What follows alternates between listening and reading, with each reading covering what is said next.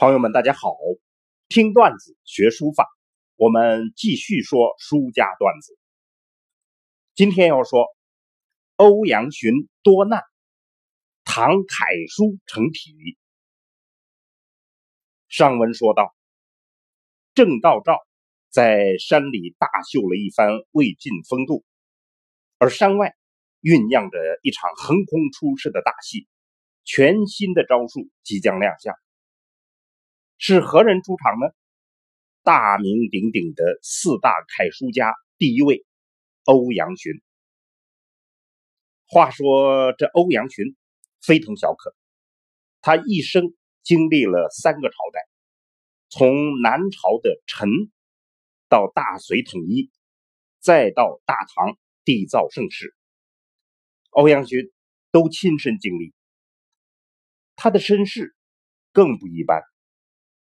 他的祖父是征南大将军，父亲是左卫将军。但是这位左卫将军谋反而被灭门。十三岁的欧阳询一人逃匿，恰好遇上了好机会，被大赦了。之后是父亲的朋友收养了这个孤儿。成年之后，欧阳询还经历过一次死里逃生。那么，这种人生的巨大磨难，仿佛重锤一般敲打着欧阳询，于是就为我们锻造了一个具有超长抗压能力和超凡心理素质的天才。常言说：“大难不死，必有后福。”可能因为大难必然在人的精神上打下某种特殊的烙印，这种特殊的烙印。就可以成就人生某种大作为。欧阳询的大作为，首先就是他少年博览古今，后来经过一生努力，终于在晚年，他主持编纂了时代的巨著，叫《艺文类聚》，共一百卷。欧阳询亲自写了序言。这套书是唐以前全部古迹精华的一个汇编。完成这样的巨著，对于欧阳询的文化修养，当然是一个全面考核。不过，考核不仅仅是这些重大的问题，还有一些细碎而又日常化的磨难。史书上记载说，欧阳询长相丑陋，黑矮瘦小，像只难看的猴子。在严肃的场合，欧阳询。因为丑陋的长相而屡次遭到嘲笑。正是这样，历尽生死，饱经忧患，遍尝荣辱，欧阳询就形成了非同一般的平静心态。在他后来总结自己的书法经验时候，他把平静的心态放到了最重要的位置上。他的书论八绝里面说。成神静虑，端己正容，秉笔思生，临池致意。我们在书论段子里面讲过这一段，大家可以回听一下。这是用他的血泪经历，为后代提供了练习书法的金玉良缘。当然，这还不够，要成为书法史上里程碑式的人物。还需要无休止的苦练，以及疯狂的着迷。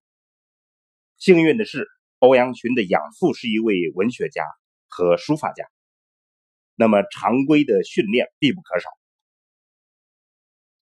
欧阳询也真的把自己的全部投入了对于书法的痴迷。传说有一次他在路途见到了索敬书写的石碑。竟然在石碑旁坐卧三天方才离去。欧阳询天生的悟性、坎坷的命运、勤奋努力的精神，最终在书法上取得了杰出的成就。他的成就以楷书为最，笔力险劲，结构独异，后人称为欧体。其源出于汉隶。骨气劲跳，法度严谨。于平正中见险绝，于规矩中见飘逸。笔画穿插，安排妥帖。楷书以九成宫李全明等，行书以孟殿帖、张翰帖等为最著名。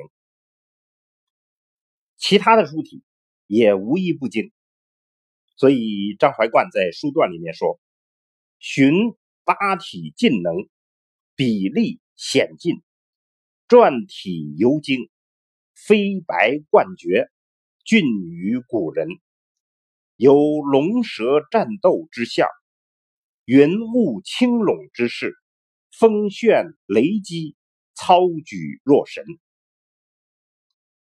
欧阳询的儿子叫欧阳通，也是著名书法家。